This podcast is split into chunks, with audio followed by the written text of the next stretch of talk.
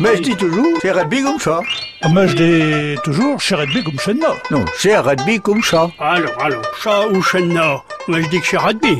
Bonjour à tous. C'est Pierre de l'association normande Alfred Rossel qui vous prêche. Bien que ce ne soit pas le moment, je voudrais vous proposer de piorer avec moi, de pleurer. Il y a énormément de mots pour parler de pleurer. Bien sûr, le premier terme qui vient, c'est piorer. P-2-L-E-U R-A-E-R, pierrer. Ne pas confondre avec le verbe pieur, pleuvoir. Il pieu assieta. Piorer a donné l'adjectif pierrou, pleureur. Il y a bien d'autres façons de dire pleurer. Gimer, juter, riper, viper, ouinchi.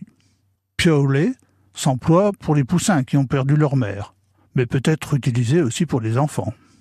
Il y a aussi l'hermet, de l'herme, larme. Il signifie donc plutôt verser des larmes. Une lerme étant une petite quantité de liquide, on l'utilise aussi pour l'eau de vie, dont on verse bien sûr une petite quantité. On peut surtout, par discrétion, on va dire, parler de l'hermette ou de l'hermot. C'est encore plus petit qu'une qu'une lerme. Tu reprendras bien une lermette devant que repartir.